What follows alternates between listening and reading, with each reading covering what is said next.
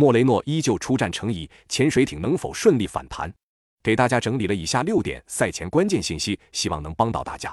一、比利亚雷尔联赛对阵本场对手赫塔菲已经是连续八场不败了，成绩为六胜二平，这是球队对阵赫塔菲的顶级联赛最长不败记录。二、比利亚雷尔的中场特里格罗斯本场比赛将遭遇停赛，他在中场的作用比较关键，并且本赛季首回合对阵赫塔菲的比赛中就打进了一球，帮助球队取胜，缺阵对球队影响不小。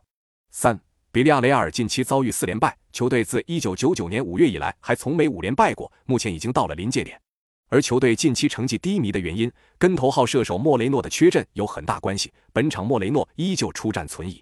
四。赫塔菲本身就是西甲技术比较粗糙的球队之一，好在本场比赛球队的技术流中场阿莱尼亚解除禁赛，对球队的进攻有很大的帮助。五，赫塔菲的前锋乌纳尔上赛季联赛打进十六球，在射手榜上高居第三，本赛季目前打进七球，依旧是队内的头号射手。而他正是被本场对手比利亚雷尔发现而带到西甲发展的，本场面对旧主。六，赫塔菲这支球队主客场反差比较大，一向是主场龙客场虫的表现，近四个联赛客场也是一平三负，几乎全败。那么本场比赛你更看好谁？